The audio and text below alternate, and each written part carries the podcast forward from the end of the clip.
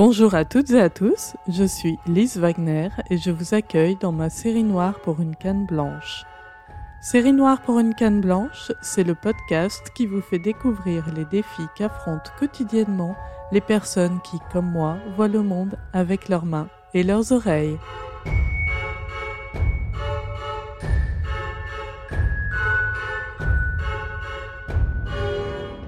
Aujourd'hui, pour ce troisième épisode, je vous emmène à la découverte des grandes places de la capitale des Gaules et de tous les pièges qu'elle renferme pour les personnes qui n'ont pas eu la bonne idée d'avoir un œil de lynx. Les places publiques, et oui, ces grands espaces qui rivalisent de beauté architecturale, où les piétons se plaisent à flâner le nez au vent. Oh oui, d'en parler, ça me ferait presque rêver. En réalité, je ne m'en approche qu'avec beaucoup de prudence et je ne les traverse que quand j'y suis contrainte et forcée. Ça vous étonne? Essayez de traverser une place les yeux fermés et vous comprendrez bien vite. Rien que dans l'hypercentre, la fameuse presqu'île, notre belle ville de Lyon abrite nombre de ces spécimens dont la simple évocation du nom me provoque des sueurs froides. Commençons par la place Carnot, un des lieux qu'il est difficile d'éviter quand on est lyonnais. Et oui, la place Carnot est un pôle d'échange incontournable puisqu'elle abrite la gare de Perrache, la gare SNCF, mais aussi la gare routière, une station de métro, une station de tram avec deux lignes et d'innombrables lignes de bus. Sur cette place, avant de la maîtriser, du moins partiellement, j'ai vécu pas mal d'aventures. Je ne compte pas les fois où j'ai tourné en rond en essayant de trouver l'entrée du métro ou l'entrée de la gare. J'ai rencontré toutes sortes de personnes, toutes sortes de mobilier urbain aussi, dont certains m'ont laissé quelques traces sur les tibias, les genoux.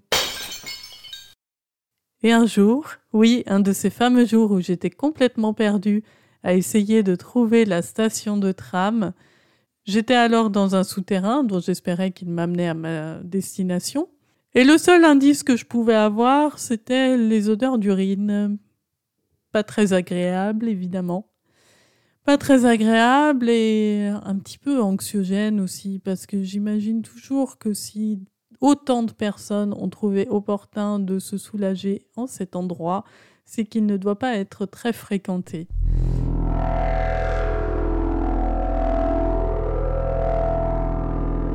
Et alors que j'étais dans ce souterrain, une personne m'a appelé de loin. Alors j'étais pas très très rassurée, mais euh, vu que je n'avais absolument aucune possibilité de fuir, le plus simple m'a paru d'aller vers cette personne qui m'appelait. Au final, j'ai très bien fait, puisque cette personne n'était en réalité qu'une autre victime du manque d'accessibilité de ce lieu. C'était un monsieur en fauteuil roulant électrique et qui, euh, me voyant galérer avec ma canne blanche dans un recoin, m'a proposé son aide pour rejoindre le quai du tram. Lui non plus ne pouvait pas passer par les chemins euh, traditionnels empruntés par tout le monde. Enfin moi, à la différence de lui, je l'aurais pu si je l'avais su. Mais en l'absence d'une signalétique adaptée, j'étais exactement dans la même situation. J'ai posé la main sur le dossier de son fauteuil et nous avons fait le chemin ensemble.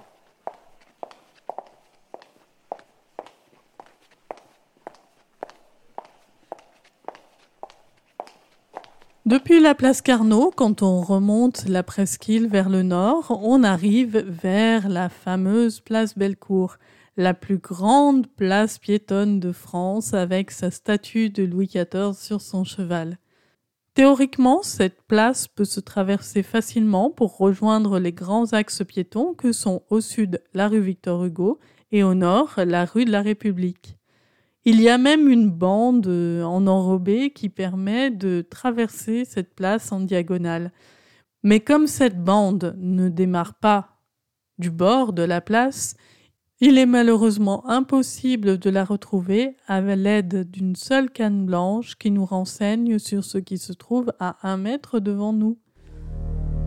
Alors là aussi, comme pour la place Carnot, ma stratégie, c'est le contournement. Emprunter les trottoirs extérieurs de la place en espérant qu'ils ne soient pas trop encombrés par des mobiliers urbains ou autres euh, événements temporaires.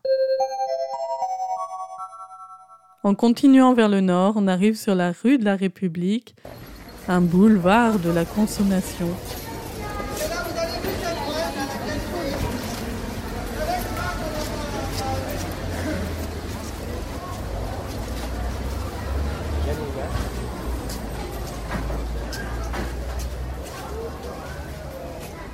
Si on arrive à se frayer un chemin entre les différentes manifestations, les personnes qui vous demandent de l'argent pour tout un tas de causes possibles et imaginables, les chalands qui regardent les vitrines sans se préoccuper de leurs congénères, on arrive sur la place de la République où on peut, si l'on n'est pas très attentif, prendre un petit bain de pied, voire un bain tout court si la chute est un peu trop directe. Mais il faut croire que ça fait partie du charme de la ville d'avoir de grands bassins de plein pied sans aucune protection. Toujours sur la presqu'île, la place des terreaux, qui est la place de l'hôtel de ville et qui a été tout récemment rénovée, possède aussi son lot de petits jets d'eau prêts à mouiller les pieds des plus distraits.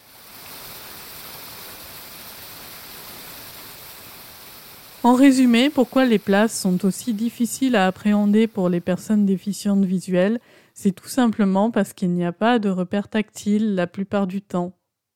Alors, comme le dit souvent un ami, on se sent tout simplement comme une savonnette sur du carrelage. Ça glisse.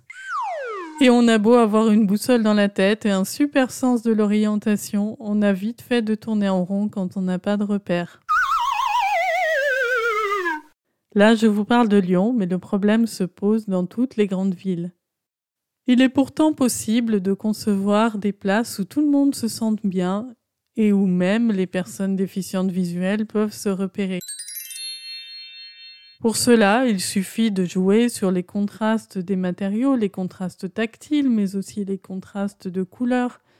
On peut prévoir des espaces bien délimités pour que l'environnement soit lisible et qu'on puisse s'y repérer facilement. En complément, on peut aussi penser à la signalétique sonore, des bornes d'information vocale qui peuvent se déclencher à distance avec une télécommande à la manière des feux sonores. D'ailleurs, il existe de plus en plus d'exemples d'aménagements réussis.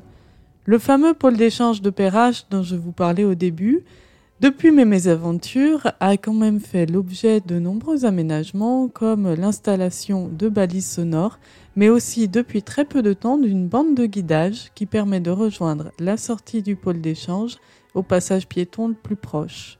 D'autres villes ont aussi équipé leur place de balises sonores pour faciliter l'orientation des personnes déficientes visuelles. Pour vous en citer quelques-unes, je pense à Orléans, euh, Salon de Provence, Saint-Étienne, euh, Paris, je crois que c'est en cours. Voilà, il y en a de plus en plus et c'est une très bonne chose. Bon, vous l'aurez compris, si vous voyez une personne avec une canne blanche au milieu d'une place, n'hésitez pas à lui proposer votre aide. Ne supposez pas que parce qu'il n'y a pas d'obstacle autour d'elle, elle va s'en sortir. J'espère que cet épisode vous a plu. La prochaine fois, nous partirons à la découverte des pièges des chambres d'hôtel. Vous venez d'écouter Série Noire pour une canne blanche, un podcast proposé par Okinea.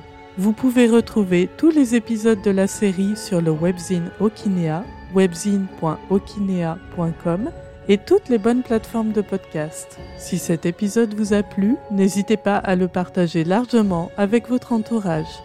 Quant à moi, je vous retrouve très bientôt pour un nouvel épisode de mes aventures. Pensez à vous abonner pour être sûr de ne pas le rater. D'ici là, vous pouvez reprendre une activité normale. Portez-vous bien.